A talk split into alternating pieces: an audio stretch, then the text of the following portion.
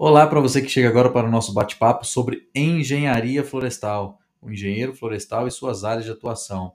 E a nossa convidada é a Gláucia Gebien, que é engenheira florestal graduada pela FURB de Blumenau. É também mestre em engenharia ambiental.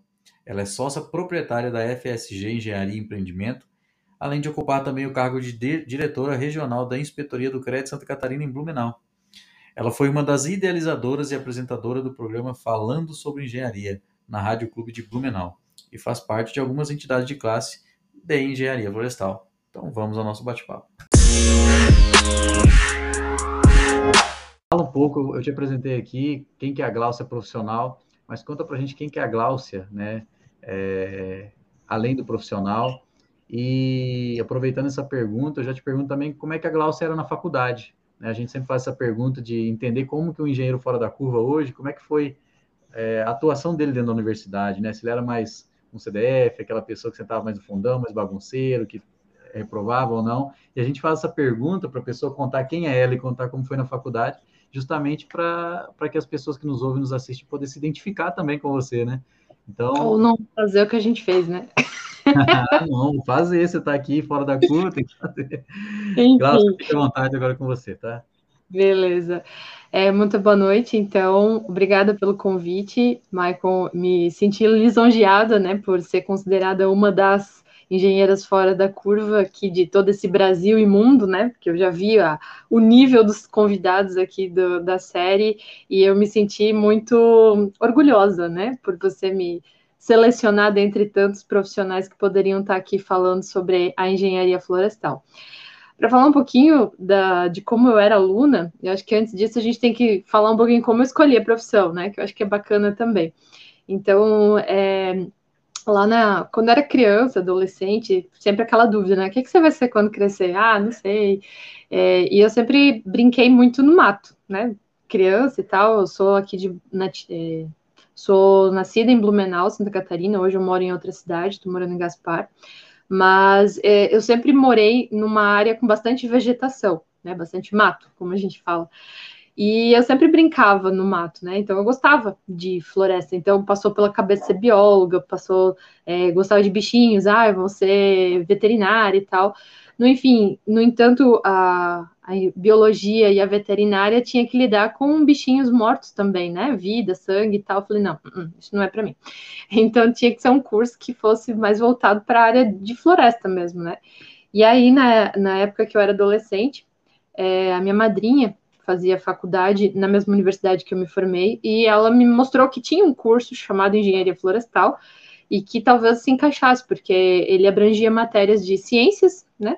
E também é, matemática. E aí eu falei, pô, as matérias que eu mais gosto, então é o que eu vou fazer. E aí teve uma, uma ação do pessoal da, da, do curso da engenharia florestal no ensino médio, quando eu fazia, e eu era a única interessada na sala de aula. Eu ficava, oh, que legal, sério que faz isso? Meu Deus, mas eu brincava com isso, isso é uma profissão.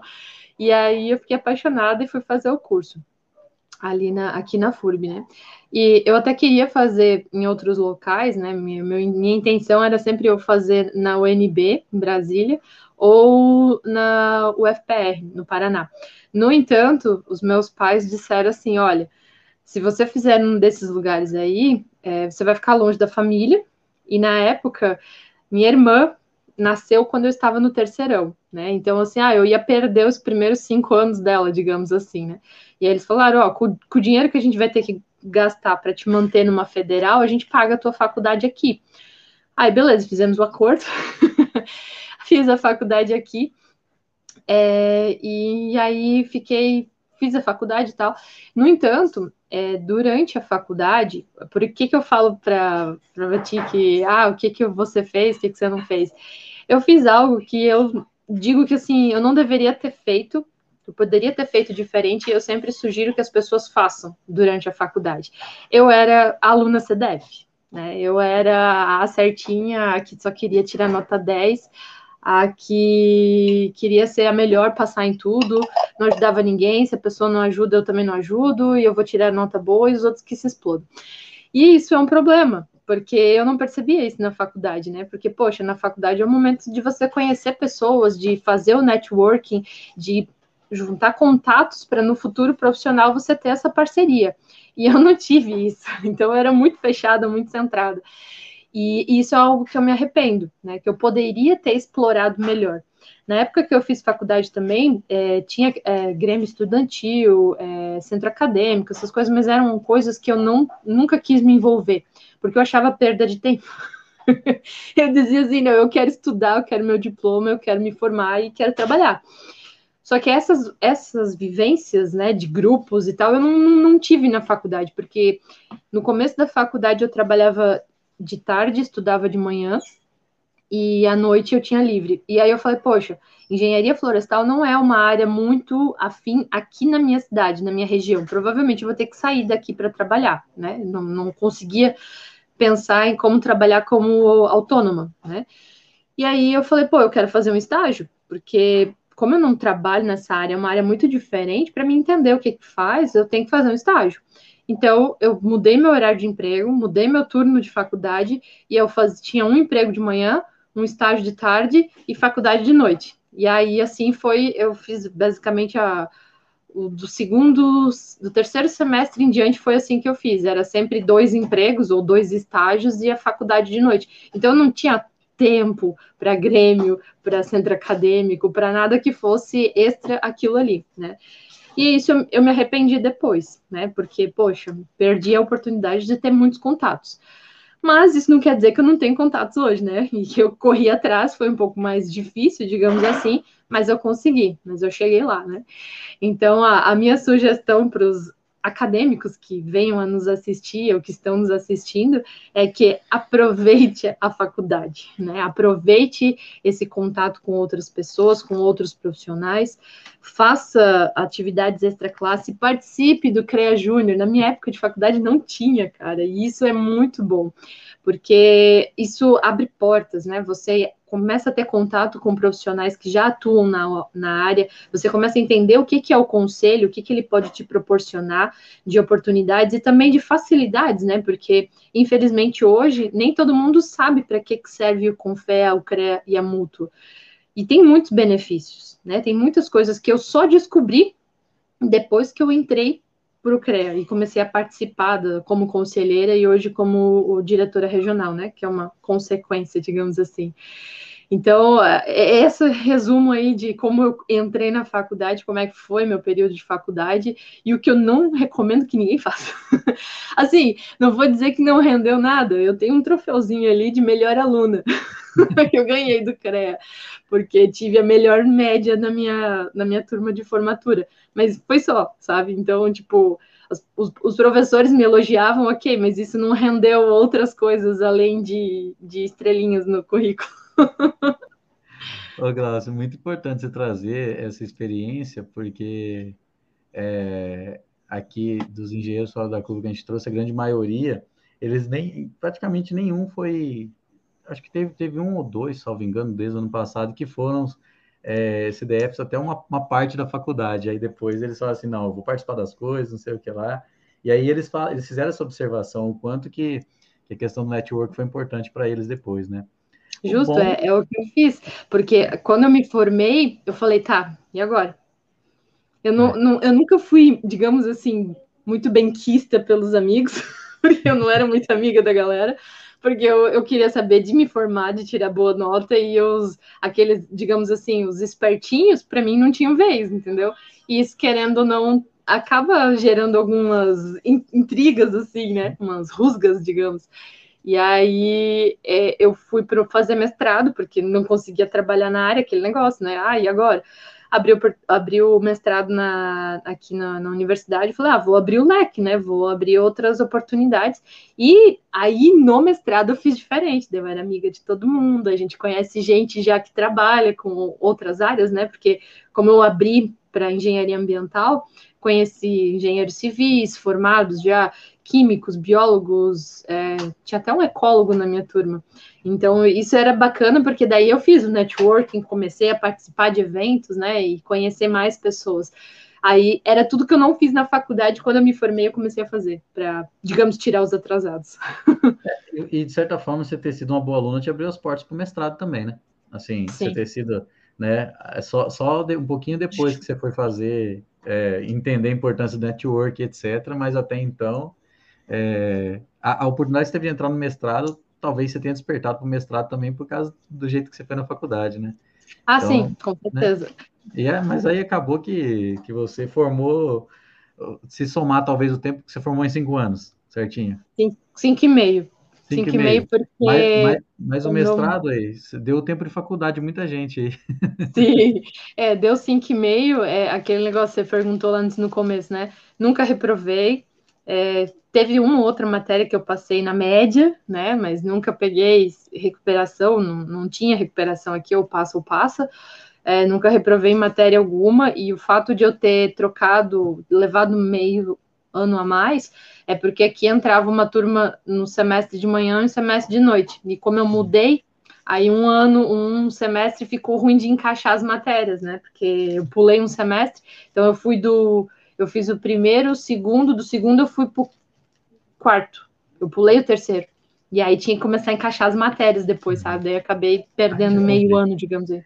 É, não, e a gente faz essa pergunta é, justamente para as pessoas que, que nos, depois vão nos ouvir no, no Spotify, vão no, nos assistir no YouTube, que elas que, e as que estão agora também, que elas possam se identificar, né? Porque a gente tem pessoas de diversos tipos de perfis, e os convidados nossos aqui, cada um tem uma história diferente, assim, e depois você vê que profissionalmente acabou quase todo mundo foi, foi entendendo o que, que precisava para poder fazer acontecer mas a gente Sim. tem pessoas que nos assistem de todos os perfis, então é importante é, a gente fazer essa pergunta para as pessoas se identificar também, né?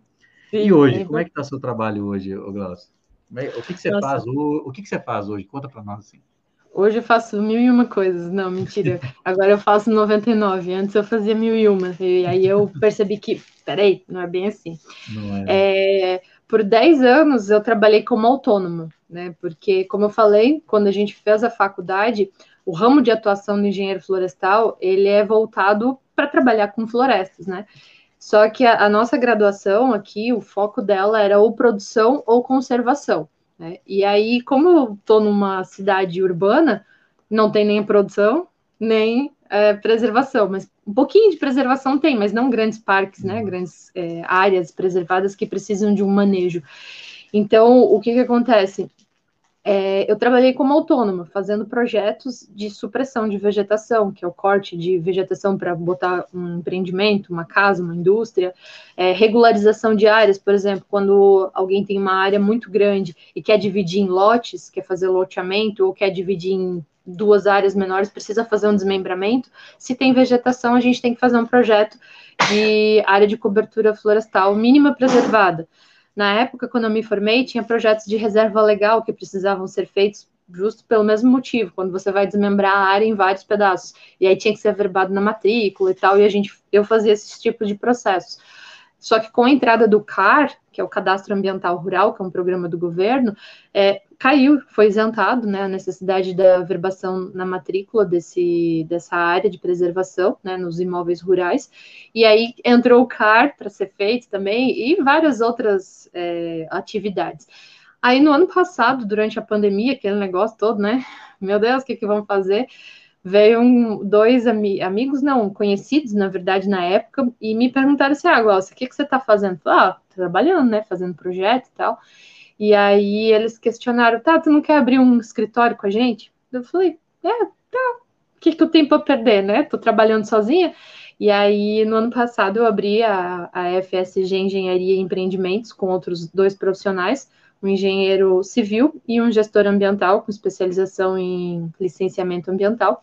E aí a gente está fazendo projetos aí na, em todas essas três áreas, né? Na área ambiental, na parte de licenciamento, construção civil, que o nosso sócio civil ali, ele tem vasta experiência na construção também, apesar de ser recém-formado, mas ele já trabalhava antes de se formar, ele é o mais velho de nós.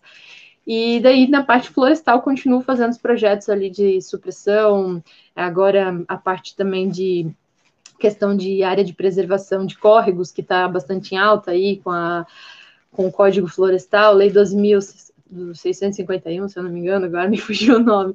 É, e está uma discussão bastante grande agora, por conta dessas APPs, reduz, aumenta, o que, que vai ser, se dá para construir, não dá, e ah, daí estamos ali fazendo os projetos. Mas uh, antes de fazer, a, abrir a empresa, eu também dei aula já na FURB mesmo, trabalhei por um ano e meio lá como professora substituta, dando aula na área de arborização urbana, paisagismo e também tecnologia da madeira, trabalhando com chapas e painéis, né, que é uma das áreas também de atuação do engenheiro florestal. É, também estou dando aula ainda agora de introdução à engenharia na Uniaselv, também uma outra disciplina de saneamento, né, que também daí envolve a área do meu mestrado. É, como você falou antes lá no começo, fundei o, o curso lá de é, o curso, não, desculpa, o programa falando sobre engenharia junto à Rádio Clube de Blumenau com outro engenheiro civil lá em 2018. Nós criamos o programa porque era algo que, digamos, inédito, né, na nossa região, continua sendo. Depois de um tempo que eu fui descobrir que já teve um programa de rádio feito por uma engenheira eletricista lá no Ceará, que foi o primeiro. Conheci ela e eu vou, não vou falar o nome dela porque agora eu vou, vou, falar errado. Eu tô vendo ela na minha frente, mas eu não lembro o nome dela. Depois eu te passo se for o caso. E aí a gente fez o programa e eu fiquei à frente do programa até agora julho deste ano.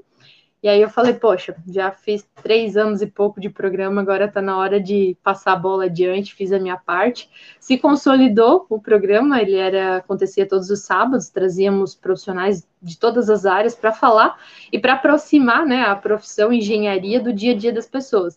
A Rádio Clube de Blumenau, é, ela é a segunda do Brasil.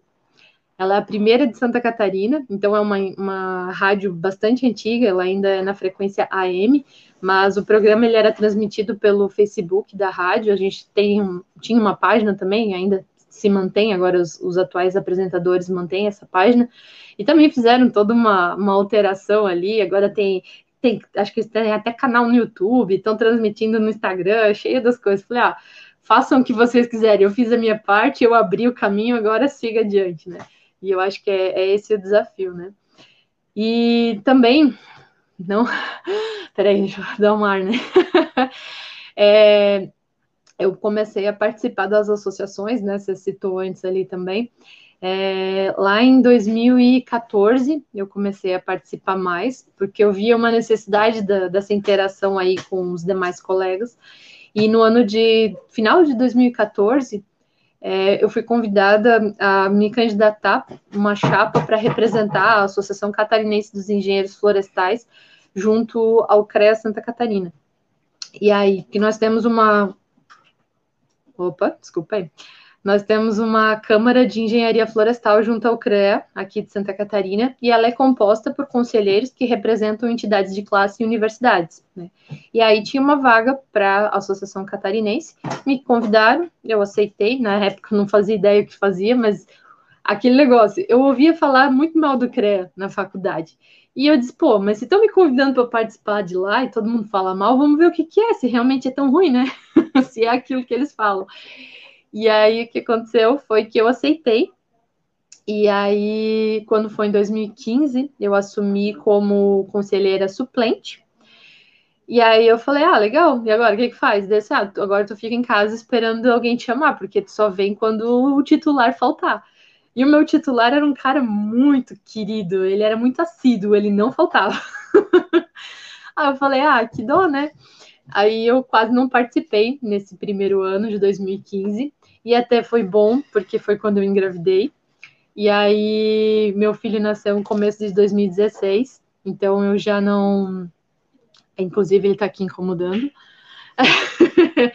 E aí, em 2016, meu filho nasceu, eu fiquei ausente da, da engenharia por um ano para me dedicar à maternidade, que eu acho que é importante também, né? Foi o combinado com meu ex-marido na época. E aí eu fiquei com meu filho. Quando foi em 2017, quando foi em 2017, é, eu fui convidada a assumir a titularidade por conta de possibilidades do meu titular continuar na, na função, e aí é, assumi como conselheira né, em 2017. E aí, em 2018, fiquei como conselheira, é, foi renovado, né, porque o mandato é de três anos, para quem não sabe, né, o mandato de conselheiro, pelo menos aqui, acho que é em todo lugar, né, Maicon, três anos, né, é, três anos, o mandato de conselheiro, podendo ser renovado por mais três anos se você for reeleita, né? E aí, no caso, aconteceu isso. Então, eu fui reeleita no final de 2017, então eu fiquei 18, 19 e 20 como titular novamente. E aí, ano passado, então, encerrei meu mandato. Por esse período que eu fiquei dentro do CREA, é, eu participei comissão de ética, comissão de valorização profissional. Eu criei o GT Mulher aqui junto com as outras é, com as outras conselheiras aqui do CREA Santa Catarina, que é o grupo de trabalho em prol da mulher na engenharia, porque infelizmente nós ainda somos um número menor, apesar de na faculdade ser equiparado o número de alunas e alunos, quando vai para o mercado de trabalho, quando vão se registrar, esse número é muito baixo, né? Hoje, para vocês terem ideia, em Santa Catarina, né, que é o estado onde eu resido, nós somos apenas 17% das profissionais do sistema CREA Santa Catarina. A nível federal, eu não tenho esses dados, talvez depois o Maicon tá, possa trazer, já que está dentro do Confé, né? Consegue esses dados mais atualizados. É, então, é, é muito bacana participar do conselho e saber de todas essas oportunidades que tem, né? E aí, por conta de todo esse trabalho que eu tive durante esses quatro anos, vamos dizer assim, que eu fiquei atuando mesmo como conselheira, no ano passado, no ano passado, não, mentira, começo deste ano, o presidente Kita, né, que foi eleito no, no final do ano passado, me convidou para assumir a, a responsabilidade da inspetoria aqui de Blumenau. Então, nós temos hoje nove municípios que fazem parte da inspetoria, congregando cerca de 3 mil profissionais de todas as áreas, né? É, e em número de arrecadação, né, de volume de movimentação dentro do estado, a nossa inspetoria é a quarta do estado. Então é, é um número expressivo. Olha o alemão aqui incomodando. e então assim é uma responsabilidade tanto. E o mais bacana é o fato de que a gente, mulheres, né, nós somos apenas em quatro no estado ocupando esse cargo, como representante aí do presidente Kita nas regionais. Nós temos hoje 30 regionais em todo o estado, então são apenas quatro mulheres. Então é um, é um número pequeno, digamos ainda. E eu mergulho muito de ser uma dessas quatro. E é uma responsabilidade tanto. Acho que era isso, de tudo que eu já fiz, né? É, eu, vou, eu vou comentar, começando do final da sua fala. É, tá. essa, essa questão da mulher é muito importante. Essa iniciativa que o Confeia teve agora, é, cerca de dois anos, né, que começou a montar esses, uhum. esse, esse, comitê gestor mulher e começou a expandir nos estados e os CREAS aderindo, é extremamente importante, porque esse dado que você falou, é, de que é equiparado homens e mulheres, na minha faculdade, inclusive na engenharia mecânica, eram muito mais mulheres fazendo engenharia. Olha. Inclusive na engenharia mecânica. É. E, e, aí no mercado parece que você não vê. É, assim, você vê as pessoas atuando, trabalhando, mas não como engenheiras, na maioria das vezes, né? Por isso que esse registro é tão pouco, né? Aí eu vou até aproveitar. É, no dia 2 agora, nós vamos ter um episódio especial aqui sobre mulher na engenharia. Nós Opa. vamos ter uma, uma engenheira mais experiente, já, de, já com mais tempo de carreira, que vai trazer já a visão né, dos anos mais passados uma engenheira nova no mercado, que está atuando dois, três anos no mercado, e uma estudante para falar que está estagiando, que entrou agora na, na empresa, para falar como é que está sendo a experiência e quais as perspectivas que tem, né? Que e, bacana. Inclusive, inclusive a estudante aí de Concórdia, que, que vai participar com a gente, Santa Legal. Catarina, e, e vai ser o primeiro episódio da série nesses dois anos que eu não vou apresentar, né? É, quem vai apresentar vai ser a, a Josiane, ela, a, a Josi Rocha, ela é engenheira civil, ela trabalha na área de gestão de negócios, né? É, na, na tecnologia da Localiza, e ela que vai apresentar isso, vai apresentar uhum. o programa, porque é um momento que a gente quer tornar um programa de mulheres mesmo. Então, eu falei assim, não, é, por mais que eu, que eu sou apresentador desde o ano passado, eu falei, não faz é, eu acho que vai ser legal trazer uma mulher para bater papo com mulheres, né? Eu acho que vocês é, entendem mais os desafios e os obstáculos que ainda têm que, que serem ultrapassados, né? É outra uhum. coisa que você falou das pessoas em relação ao CREA, né? Que todo mundo falava mal. E, e, eu percebi uma coisa, que quem fala mal é quem não participa, geralmente. Porque quem Justamente. participa, né? Porque quem participa consegue entender as coisas boas. Obviamente tem muita coisa para se melhorar, né? É, no, no, sistema, nos CREAs, nas associações, mas é, tudo se melhora com a participação. E quando você vai participar, você vê que é um mundo de conexões, de networking que você pode fazer, você está contribuindo com a sua profissão, você está contribuindo com a sociedade porque você está ajudando a sua profissão a ser, a, a ser mais importante para a sociedade, né? Então, uhum. você também que tem uma, uma inserção política na sociedade, assim, você, você tem essa visão que eu também tenho, que é, assim, a gente tem que mostrar que a engenharia não é apenas erguer uma parede, fazer um inventário florestal, por exemplo, né? É, ela vai muito além disso, ela é para levar qualidade de vida, é para trazer dignidade para as pessoas, é para desenvolver o país, né? Então, uhum. é, é, muito importante. E você falou um pouquinho do seu trabalho, né, no início aí, achei muito legal que, assim, você mesmo fazendo mestrado da área ambiental, né, eu acho que, não sei, eu não sou da área, né, mas pelo menos em Minas Gerais, até onde eu residia agora há pouco, a área ambiental, ela é uma área que tinha serviço em todos os municípios praticamente, né? Já a florestal não. A florestal é muito forte em Minas Gerais, tem a Universidade Federal de Viçosa, de Lavras, diversas outras, a Universidade Federal que eu estudei, dos Vale de Jequitinhonha e Mucuri, porque em Minas Gerais tem a maior floresta de eucaliptos do mundo, salvo engano, que é uma floresta da, da Gerdau com a ArcelorMittal, que é caso dos créditos de carbono, né? E também porque eles usam aquilo para siderurgia, né? Isso, e aquilo também tem a Cenibra, que é de celulose, tem a Suzana ali no, no sul da Bahia, que também pega de, de, dessa mata, né? Então, uhum. é, eu, eu vou assim, ambiental, talvez ela tenha uma, uma, atuação, e realmente você falou para a gente que tem, mas é muito interessante ver que você, que você, mesmo tendo, fazendo um mestrado, você de fato continua fazendo projetos na área de florestal, né?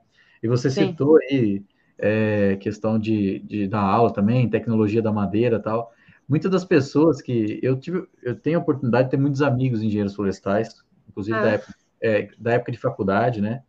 É, sempre tive muito próximo da Sociedade Mineira de Engenheiros Florestais em Minas Gerais, quando eu residia lá. E, uhum. e, a, e, era muito nítido, assim, que dentro da, da engenharia florestal tem vários tipos de serviços que são feitos, né? É muita coisa, né? Então, é, um, é assim, é uma profissão, você, você falou de fazer na, na na UFPR, por exemplo, que você cogitou. A UFPR uhum. eu sei que é muito forte na área de madeiras, não é? Também. Também, né? É, eu sei. Não sei só, que... né? Tem muitos laboratórios lá, eles são referências em muitas áreas. É, então, é isso que me contou, talvez contou da questão de madeira, porque é um amigo meu que faz pesquisa na área de, de tecnologia de madeiras, então por isso, né? Sim.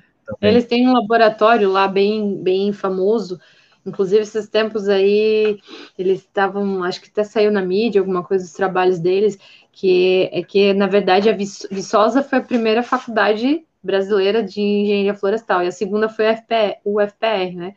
Uhum. Então, é, tem história, tem renome, tem know-how, é, não tem como comparar né, com algumas outras universidades. Hoje até está equiparado, mas toda essa história por trás aí faz bastante diferença. Né? Sim, e, e eu, eu sempre achei magnífico o trabalho dos engenheiros florestais, porque quando eu, eu lembro quando eu fazia faculdade é, na Universidade Federal dos Vales de Jequitinhonha e Mucuri, é no uhum. Vale de Jequitinhonha, Minas Gerais. O lugar não tem árvore, não tem, né, é pedra, é, serra, é, é, aquele, é, é o Vale dos Cristais, é, é, é, só pedra e aquelas flores sempre vivas, que é, é bem de cerrado mesmo, tal, uhum. da, daquele tipo, né, de, de, de vegetação, que é vegetação bem seca mesmo. Uhum. E aí, quando, é, na época, eu estagiava na. Eu sou engenheiro de produção, mas eu sempre trabalhei na área de construção civil e na indústria, mas também na área de construção civil. E na época eu estagiava em construtora que eu tava, eu fui responsável, não fui responsável técnico porque eu não era formado, mas eu era o responsável pela obra da da implementação do curso, a, a obra do local, né, do prédio do curso de especialização, da, que tinha as especializações na área de engenharia florestal. Então, uhum. por meses, dentro do, do, do, prédio, dos laboratórios da, da engenharia florestal, e vivi por meses ali no âmbito, ou seja, na, nas estufas, nas coisas. E cada coisa Sim. que eu via nas pesquisas e, e os alunos desenvolvendo junto com os professores, assim, parece que tudo ali era cinza e marrom, de pedra e galhos secos. Quando você entrava naquela área da cidade, que era dentro da universidade, era tudo verde. Assim, ver, aí você vê os alunos fazendo enxerto, é, fazendo, é, mexendo com silvicultura, né, que é mais essa área de enxerto. Eu ficava assim, cara, que genial isso. Eu sempre achava muito incrível. E, e eu sempre gostei muito, né? Não, não entrei para a área, porque eu já tinha uma perspectiva profissional de, de ir para a área de gestão, que era a área de produção, né? Mas, uhum. assim, Tem muito, e ali, ali eu percebi o quanto que a engenharia florestal tem tantas áreas, né? E você citou mais algumas coisas aqui, que vai além, inclusive, do trabalho técnico. Vai dar, você, você deu Sim. aula na área de engenharia florestal, né? Você é, atua com, com, projetos, etc. Então, acho que foi muito legal você trazer para a nossa experiência, né? Para a gente entender um pouco como funciona. É... é, é interessante citar, é, na verdade, eu citei algumas que eu lido no dia a dia, né?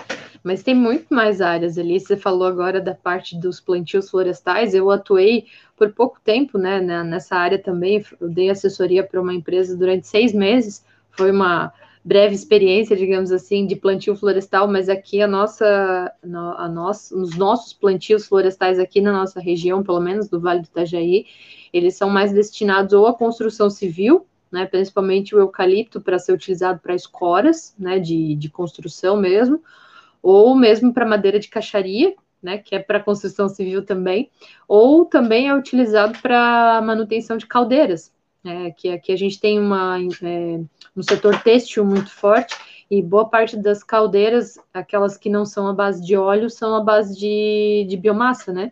Então é material que é feito cavaco e tal para alimentar essas caldeiras. No entanto, a gente também tem algumas empresas aqui no estado, né?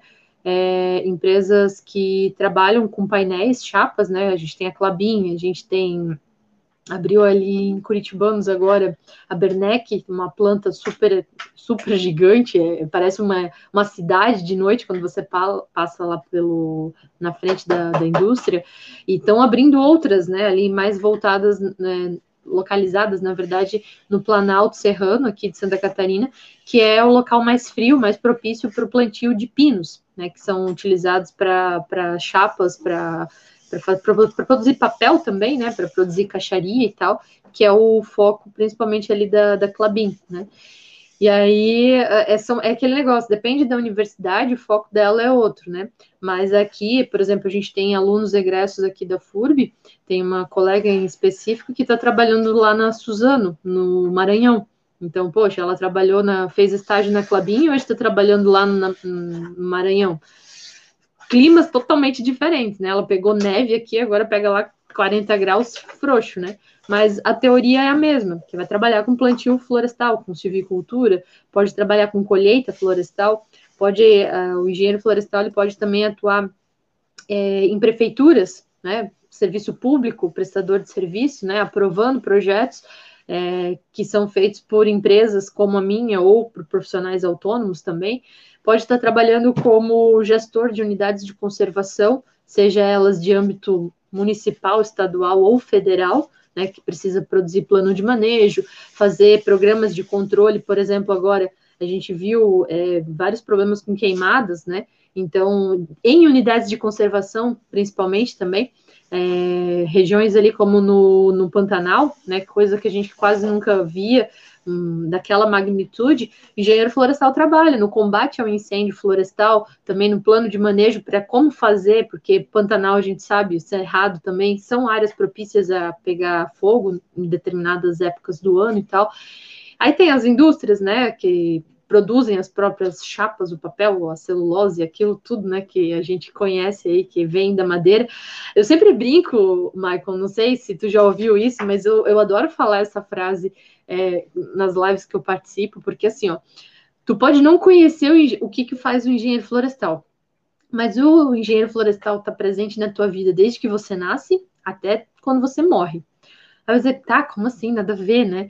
Falei, primeiro que os móveis, boa parte deles são feitos de madeira, né? E, mas como é que você vai me dizer que a criança já né, tem contato com, a, com o engenheiro florestal? Veja só, a fralda descartável, sabe? Aquela coisa linda que todo mundo usa, aquele negocinho que retém o xixi do bebê para não passar, é pasta de celulose. Celulose que vem de onde? Das árvores. Então, o engenheiro florestal tá lá no bebezinho, quando ele nasce, acabou de nascer, a primeira coisa que eles fazem depois de dar banho é botar uma fralda descartável. Então, a gente já está presente na vida do bebê. E eu digo que tá lá até quando morre, porque os caixões, a maioria deles são feitos de madeira, não sei quem é feito, que é cremado e tal, né? Mas, e fora isso, todo dia você usa do produto oriundo de um engenheiro florestal, né? Para suas necessidades fisiológicas ali. ou mesmo papel, caderno ali para escrever, para desenhar e tal. Então a gente está no dia a dia das pessoas, por mais que elas achem que não, mas o profissional da engenharia florestal está por trás disso tudo. Então tem muitas outras áreas ali, de, se você pegar a grade de qualquer curso de engenharia florestal, vai ver a gama enorme de atividades que tem. Não, é, Me empolgo, é, né? É, não, mas, não, mas como eu disse, e foi ótimo esse exemplo, porque eu nunca tinha ouvido um engenheiro florestal dar esse exemplo, e é verdade, né? É, se a gente for pensar, é do, do, nascer até eu morrer. E o papel, uhum. a gente tá o tempo todo com papel, não tem como. Não tem uma pessoa que fala assim, eu não, não utilizei papel hoje, utilizou até para necessidade fisiológica que você falou, de alguma forma, a pessoa utilizou, né? Você citou né? algumas empresas aí, a gente tem no nosso catálogo de engenheiros fora da curva, é, que vai participar de episódios ainda, é, engenheiro, inclusive engenheiro florestal da Suzano, é, engenheiro, acho que é florestal também da Clabin, só que, que atua em São Paulo, não é em Santa Catarina, é em Botucatu, né? Legal. Da Suzano tem, tem uma que atua em Minas Gerais, outra que atua em São Paulo, é, Senibra. Então, nosso catálogo de engenheiros fora da curva, participar dos próximos episódios, tem pessoas dessas empresas, e é justamente por causa disso a gente quer trazer também a experiência. A gente trouxe você empreendedor aqui, que tem todo esse, esse conhecimento é, institucional que atua com, em várias áreas, né, empreendendo.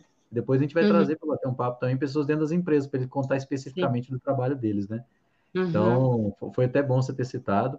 E, e essa questão que você trouxe aí é, do, da importância do dinheiro florestal na vida da gente, pode certeza que eu vou, vou utilizar em algumas vezes quando eu estiver conversando com algumas pessoas sobre o tema, viu?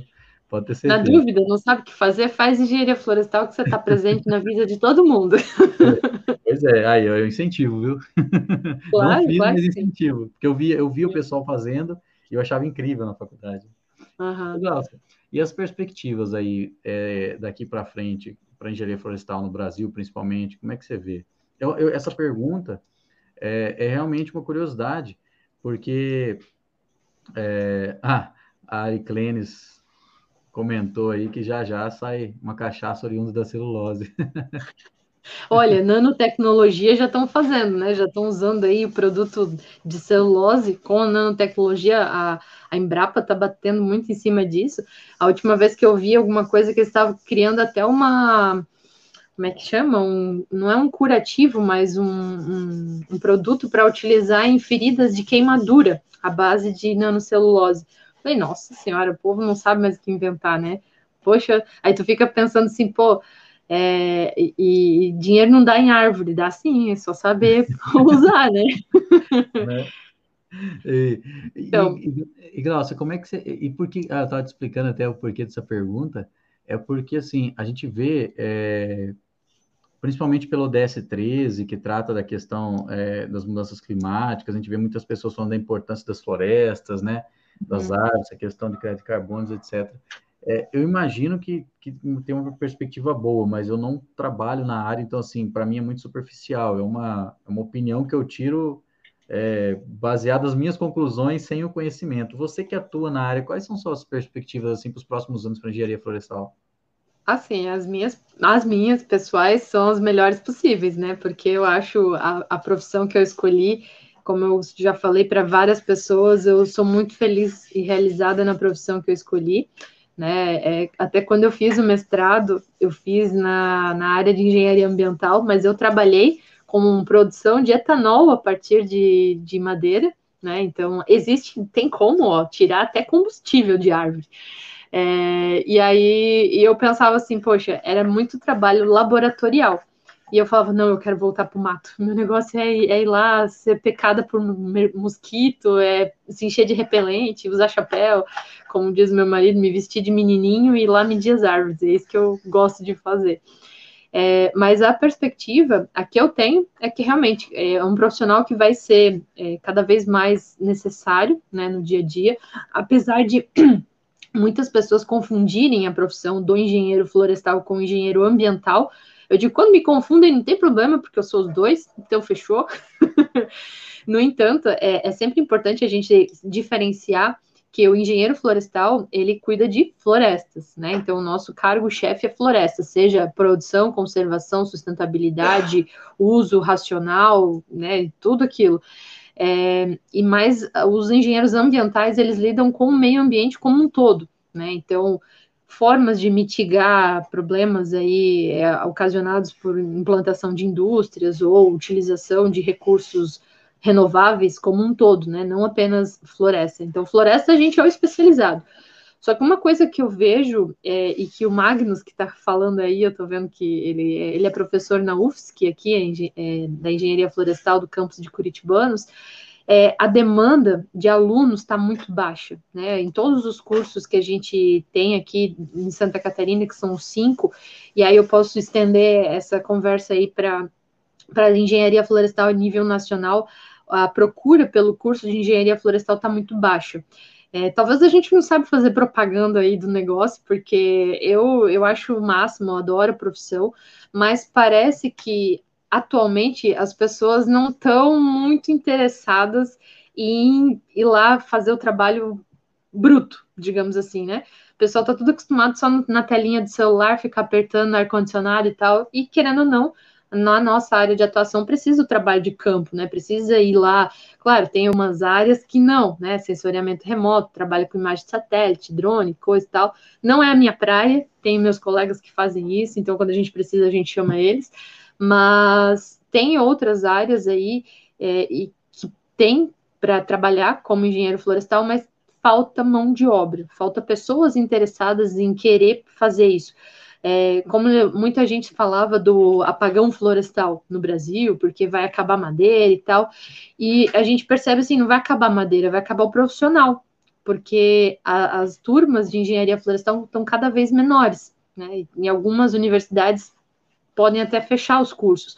Só que a gente percebe que, meu Deus, é uma, como você mesmo falou, né? É, é um curso tão bacana, tanta coisa, tantas opções, possibilidades de trabalhar, que não consigo entender como é que as pessoas não desistem, algumas desistem do curso e outras não se interessam. Ah, não gostei, não é legal, é chato e tal. Mas, gente, como assim? Isso é muito bacana, é muito massa. e esse é o meu medo, sabe? De não ter mais profissionais. Então, assim, eu que já estou no mercado aí há 11 anos, meus colegas, são poucos aqueles que não atuam na área. Tem alguns, claro, que desistiram, que não se encontraram, mas a maioria daqueles que a gente conversa, eles dizem, olha, eu estou trabalhando, mas está difícil de achar alguém para, tipo, estagiário, para fazer, para a gente repassar o conhecimento que a gente tem, sabe? Porque é muito pouco aluno, né? Então, eu vejo assim, a procura vai ser grande, mas os profissionais que estiverem atuando vão ser bastante cobiçados, digamos assim, né? Agora tem um, termo aí que está em, em, alta, que é o ESG, né? Que é Environmental Sustainable Governance, acho que é alguma coisa assim, que fala justamente dessas, dessas ações sustentáveis em grandes empresas, que vem recursos aí externos para justamente manter a sustentabilidade do país. O Brasil é um país muito grande em floresta e tal, e pô, a gente tem tudo para dar certo, né? A gente tem floresta, a gente tem um clima bom, a gente tem área é, que é possível plantar, seja floresta ou seja monoculturas anuais, semestrais aí. E, cara, a gente tem muito potencial, só que a gente precisa de mais engenheiros fora da curva, né, para pensar em tudo, a todas as possibilidades que a gente pode fazer no nosso território. E algo que eu vejo que a gente está batendo bastante forte, que eu esqueci de falar antes, que eu faço parte, tu comentou no começo, que são as associações, né, as entidades de classe.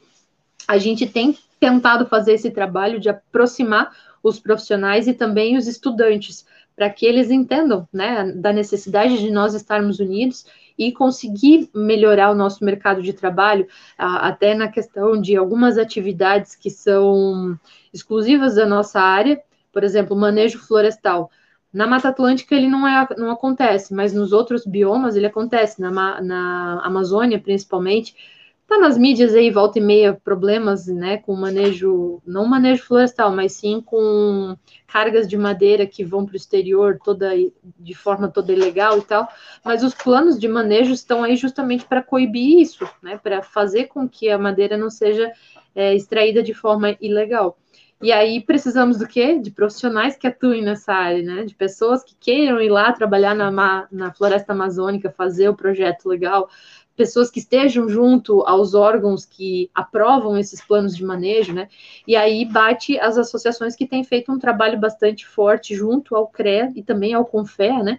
Então eu posso citar a, a F-Vale, que é a Associação dos Engenheiros Florestais, que eu hoje estou como presidente, né? Estou um pouquinho ausente aí, porque muita coisa acontecendo, eu não estou conseguindo dar conta, mas estou como presidente até o, o, final do próximo ano, e também faço parte da Sociedade Brasileira dos Engenheiros Florestais, a SBEF. Né, o presidente é o Pedro Salles aí de Brasília, e eu estou como secretária-geral, né, então eles têm feito um trabalho bastante bom, né, relativo aí às defesas relativas à nossa profissão, justamente também tem um trabalho bem forte que eles estão fazendo junto com o Confé, né, para dar é, visualização da nossa profissão. Agora, tem algumas semanas, eles instalaram um outdoor falando da profissão do engenheiro florestal em frente ao aeroporto de Brasília, o aeroporto internacional. Então, pô, o pessoal já vai dizer, o que, que é isso, né? O que, que faz engenheiro florestal? Já vai lá procurar e tal. E agora estão lançando em breve aí alguns vídeos explicativos falando, porque tem um apelo muito forte relativo a agro, né? Agro é agro é agro é tudo, né? Florestal também, florestal é tech, é pop, é tudo. floresta é o que há. E, e, todo mundo fala da floresta amazônica, mas a gente tem vários outros biomas que têm tanta diversidade quanto e é tão importante quanto, né? Cada um com sua importância. Seja o Pampa no Rio Grande do Sul, a floresta atlântica que vai do Rio Grande do Sul até no litoral nordestino, né? Bahia ainda tem, seguindo todo esse litoral, né? Nós temos também o Cerrado, que pega mais a região central, temos o Pantanal ali no Mato Grosso do Sul, temos a Amazônia, que também é um bioma bastante grande, e temos a Caatinga, que apesar de as pessoas às vezes dizerem, meu Deus, mas lá é só tudo seco, não, ela tem a, as suas peculiaridades também, tem a sua importância para as pessoas que lá moram, que residem lá nesse local, que é mais centralizado ali na região nordeste, né, uma parte do norte também. Então, todos os biomas são importantes, todas as espécies são importantes, a gente consegue muitos produtos. Tudo é importante. É isso aí, tudo é importante. A gente consegue muitos produtos oriundos de, da mata, né? Sejam de árvores, sejam de folhas, frutos. Meu Deus, é, se tu deixar, eu vou ficar até as 10 horas aqui falando. É muita coisa, mas, mas acho que você respondeu e, e respondeu aí num tom de, é, tipo assim, de para quem assistir que está estudando, está pensando em fazer uma engenharia, né, que a florestal realmente tem uma ótima perspectiva, acho que era esse o objetivo da pergunta mesmo, Sim. você trazer assim, tem uma ótima perspectiva por causa disso, disso, disso, né, uhum. e, e aí você falou também, né, da, da questão das ofertas dos cursos, o Magnus ali é, também comentou. Eu, pelo menos em Minas Gerais, eu sou catarinense, né? Mas eu estava em Minas desde 2010, que eu fui fazer faculdade. Em Minas Gerais. Já sotaque, é, né? É. em, em, Minas Gerais, os cursos de engenharia florestal são turmas pequenas e só em universidades públicas. Eu desconheço Olha. alguma universidade particular, assim como você fez na FURB, né? Da FURB uhum. particular, né? Que você comentou. É. Uhum. Que tem engenharia florestal. Eu desconheço, assim, pode ser que tenha, né? E eu lembrei, você falou que o Magnus é de Curitiba, é professor em Curitibanos, né, de engenharia florestal. Eu lembrei de uma, de uma, mineira que foi estudar ali, a Glaucia, sua. sua é, Sim, conheci ela, conheci. Uhum. Acho que é, é Cota o sobrenome dela, não lembro. Não vou lembrar o sobrenome, mas eu conheci ela. ela foi do CREA Júnior, né, inclusive, e ela é de Oma Levade, aqui interior de Minas, né? Legal. Então, assim, é, depois a gente sempre pega uns trechos das falas dos participantes e a gente corta em vídeos menores para a gente é, divulgar, né? E aí a gente vai pegar, a gente pega esse trecho de perspectiva também, para assim, oh, aí, você está em dúvida, o curso, você tem um curso que você está fazendo, você está pensando em desistir, olha como é que está o mercado. Então, uhum. essa fala foi muito importante para a gente motivar as pessoas que têm interesse, ou que ainda não conhecem, ou que estão fazendo, estão pensando em desistir, a continuar na profissão, né? Uhum. E aí, o Magnus falando que foi orientadora dele. Não, a, a Glaucia que você foi orientada dele, desculpa, né? Isso. Aí, ó, você vê que mundo pequeno, né? Né? Isso, Cota, acertei, viu? Não errei o sobrenome. Tô, tô bom de memória ainda. Obrigado, Magnus. É, Glaucia, a gente já está encaminhando mais para o final e tem, tem duas coisas que a gente que a gente sempre pede. Eu encerro a última coisa que eu te peço é um conselho para você dar para quem está entrando no mercado, para quem é estudante, é, que vai entrar no mercado daqui a alguns anos, o que, que precisa tal, mas antes disso, especificamente, um engenheiro florestal aí, tendo esse mercado que você falou, é, com essas boas perspectivas aí, é, o que, que você acha que tem que ter, além do diploma de engenheiro florestal, o que, que você acha com um jovem profissional para ele se dar bem no mercado? Quais competências, habilidades você entende que é importante assim ter? Eu dou aula disso, né? Introdução é. à engenharia, a gente fala de competências e habilidades, então eu, eu, eu sou craque nessa parte aí. Ah, ótimo! Vai, Mas... dar, vai, vai, dar, vai dar ótimos videozinhos pequenos para nós, então. É, pois é. Mas assim, ó, é, eu até fiz uma live agora, mês passado, para a universidade ali onde eu trabalho, a Unicelv, falando sobre perspectivas e é, profissionais para engenharia agora, né, nessa época. E falei sobre competências, habilidades e tal bem bacana, depois eu vou fazer a propaganda aqui, né? é, mas assim, ó, o que que precisa ter, né? Que eu vejo que faz toda a diferença. Primeiro, proatividade. Você ser proativo, você se predispor é, é o diferencial.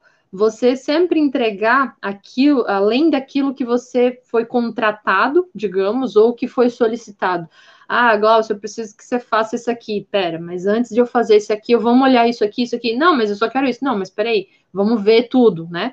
Então, é, eu, assim, eu posso dizer por experiência própria, eu trabalhei por 10 anos como autônoma. Se eu conseguir me manter por 10 anos como autônoma, é porque o meu trabalho era bom, né? E, e uma coisa que eu sempre falo para os meus alunos é uma coisa: você tem um nome a zelar.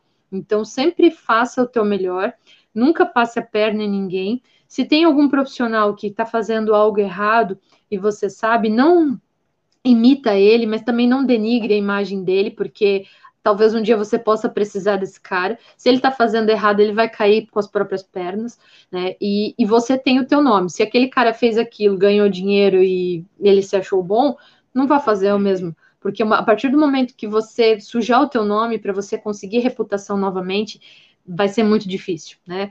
Quando você faz o seu serviço, as pessoas diz, não dizem às vezes nenhum obrigado, né? Tipo, ah, tô te pagando, você não faz mais do que a tua obrigação. Agora, a partir do momento que você faz uma coisinha errada para um cliente, pronto, a tua fama acabou, né? Todo mundo reclama.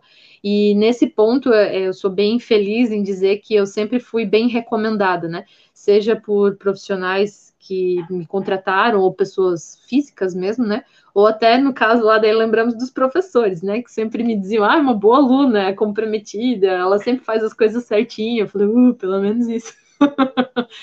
então, assim, proatividade, networking é algo muito importante. Então, nunca perca a oportunidade de estar em algum lugar com outros profissionais. Às vezes, é, você participar de uma reunião, de um workshop, de uma feira é uma oportunidade de fazer negócios, né? De você conhecer uma pessoa que talvez no futuro você venha a precisar. Então, assim, ah, divulga teu nome, faz contato com outras pessoas, participa de reuniões, esteja no meio das coisas acontecendo. Às vezes você pode ir num evento que não tem nada a ver com a tua área de atuação, mas como um amigo meu uma vez falou, eu fui fazer um curso e eu falei, gente, não tô entendendo nada. E os caras que deram a palestra, meu, palestra ruim. Ele assim, Glaucio, tu tá pagando pelas pessoas que vieram aqui que tu tá conversando, não é pela, pela palestra. Eu falei, hum, tá, entendi. e realmente, na época não fazia sentido, mas agora eu entendo e replico, né? Porque às vezes você participa de um evento mas você diz, meu Deus, mas não faz sentido, esse, esse assunto não, não, não tem a ver comigo. Mas as pessoas que estão lá, sim, vão, são ótimas, é, como é que posso dizer, oportunidades, né? De você fazer negócio, de você divulgar. E aquele negócio, né? Quem é visto é lembrado. Então, se você tá no lugar, se as pessoas te verem e reconhecerem quem é você, pronto, para que melhor cartão de visita do que esse, né? E uma outra coisa que eu sempre digo é um sorriso, né? Sempre um sorriso no rosto aí, porque isso agrada todo mundo. Verdade. Então, em resumo, é isso. Não, mas foi ótimo. Você deu vários insights, assim, várias é, é, coisas que vai dar para a gente tirar também, para a gente mandar para as pessoas, né? Para quem não tem oportunidade de assistir é, o episódio inteiro, para poder uhum. pegar pelo menos um pouquinho dos seus, do, né, do que você falou, para poder saber. E, uhum. e aí você deu, você falou de competências e habilidades. E tem algum conselho final que você gostaria de dar assim para quem está saindo da faculdade, para quem vai formar, está estudando e vai formar um engenheiro florestal, assim? quem está estudando, é, faça aquilo que eu fiz na faculdade e que eu vejo hoje que, infelizmente, muita gente não faz. Se dedique ao curso durante a graduação, tá? É muito difícil, principalmente quem faz faculdade particular, federal já não é, não é algo difícil de se fazer. Mas aqui, pelo menos na nossa região que tem a faculdade é, particular, muita gente trabalha em algo nada a ver com a área durante o dia, para conseguir justamente pagar né, a faculdade e de noite estuda. Só que daí sai da faculdade sem bagagem nenhuma, só sabendo a teoria. E a gente sabe que a prática está no dia a dia, está no estágio, está no você ver como é que funciona o negócio. Porque quando você sai da faculdade, você diz, ah, no papel dizia assim, daí o cara vai dizer, olha, mas a, a vida não é assim como está no livro, como está no papel. E isso, até você pegar no tranco, demora. Então, a minha sugestão é: se você está na faculdade ainda, aproveite tudo que a faculdade tem a te oferecer. Faça estágio, faça processo trainee, seja voluntário em alguma ação voltada da tua área, participe do CREA Júnior, né? Aproveita os estados aí que tem, não, não são todos que tem, mas aqueles que têm, faça parte, faça parte dos, como membro dirigente aí dos grupos de trabalho e tal, das ações sociais que o pessoal faz, isso é de suma importância, né? Então, networking, estágio, precisa fazer. E claro, sempre se atualize. Nós somos eternos estudantes, né? Eu, como professora, a gente está sempre se atualizando, mas por mais que você se formar, o canudo não te garante nada, né? E a tecnologia está mudando aí a qualquer, a todo momento, na verdade, e a gente, quando percebe, já está desatualizado. Então, faça cursos, seja online, seja presencial, participe de feiras, congressos. Agora vai voltar, né? A gente vai poder se aglomerar de novo. Então, participe, deixe uma reserva aí da, dos teus ganhos para participar desses eventos, que é sempre importante. Pronto. Cara, eu fiquei muito feliz com essa fala sua, porque eu em 2016 eu dei uma palestra no Encontro Estadual do CREAGIN Santa Catarina, na UFSC, e eu falei exatamente esses pontos que você citou no conselho, porque ah, até é? feliz. É, que bom! É, eu não vi a palestra. Depois, tem até na, tem, na palestra tem exatamente esses pontos, eu fiquei muito feliz. Falei, pô, tô, tô, eu não estou tão... Hoje em dia, quando eu falo disso, eu não estou tão desatualizado mais, né? Não tô tão repetindo. É porque, realmente, eu concordo muito com você. A gente que, que hoje já está no mercado, atuando, né? A gente vê o quanto que é importante, né? Esse tipo de atitude ter começado, ou para quem vem hoje já começar isso lá na, na graduação, né? Uhum. Cláudia, fiquei muito feliz com a sua participação, tá? É, quero agradecer o pessoal que participou.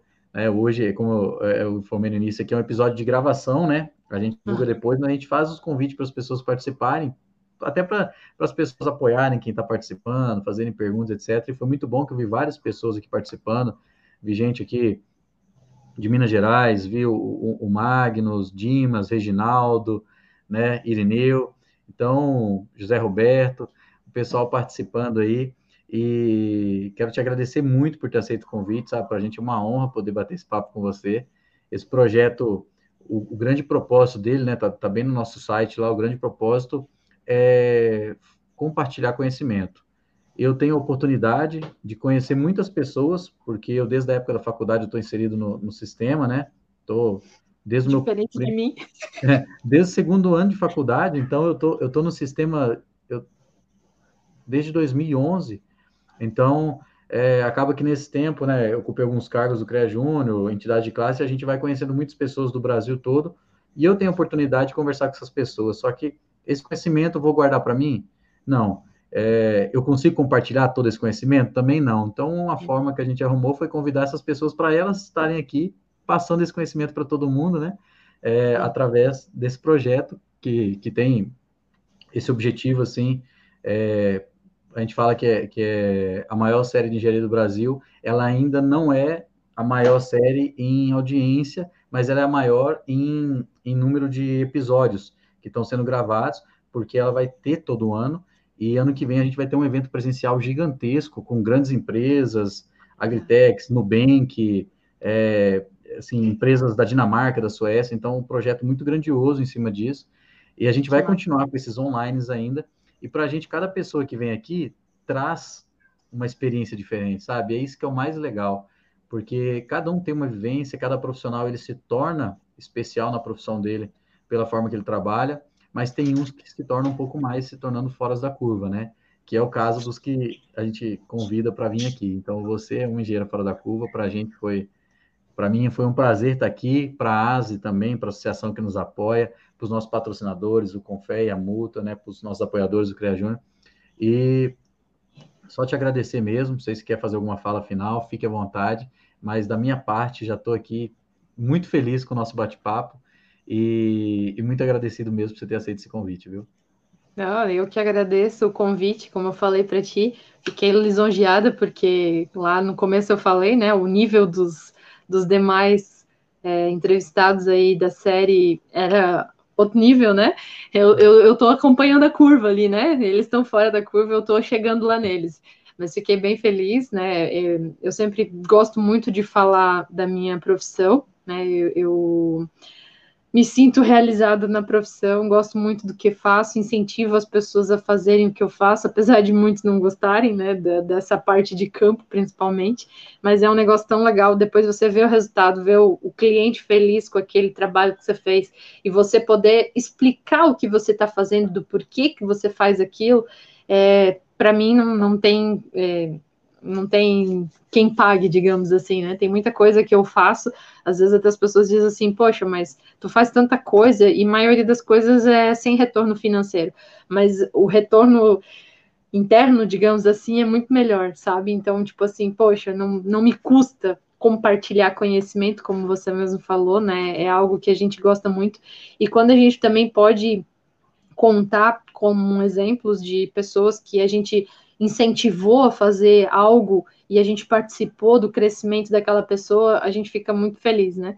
Então, é, eu sou feliz por conta disso, né? Gosto muito de estar onde estou, fazendo o que faço e ajudando as pessoas aí, principalmente junto ao CREA, que o trabalho que a gente faz é um trabalho honorífico, né? É importante deixar isso claro, que a gente não recebe salário por conta disso, a gente, digo, como conselheiro, como diretor regional, mas é uma forma da gente aproximar o nosso conselho, né, que fiscaliza a nossa profissão, dos profissionais. E aí mostrar também todos os benefícios que tem e que pode melhorar, como você mesmo falou, né? Tem muita coisa a melhorar e a gente está aí trazendo esse espírito jovem, né? Essa vontade de arregaçar as mangas não, vamos fazer o negócio funcionar. E eu tô, tô, bem feliz, bem faceira, bem gostando bastante e poder compartilhar isso contigo e com as pessoas aí que vão nos assistir posteriormente é muito bom também. Então, obrigada novamente aí pelo convite e se precisar, estamos à disposição. Obrigado, Gláucia. Fiquei muito feliz com essa última fala sua também, né? Que a gente faz muita coisa, é, não é pelo dinheiro, né? É pela satisfação, por contribuir, né? E a gente uhum. precisa mais, mais Glaucias aí nas entidades de classe, no sistema, na engenharia, na engenharia florestal e na política também, tá? Então, é isso aí. Né? né? Muito obrigado, viu, Glaucia? Obrigado. De nada.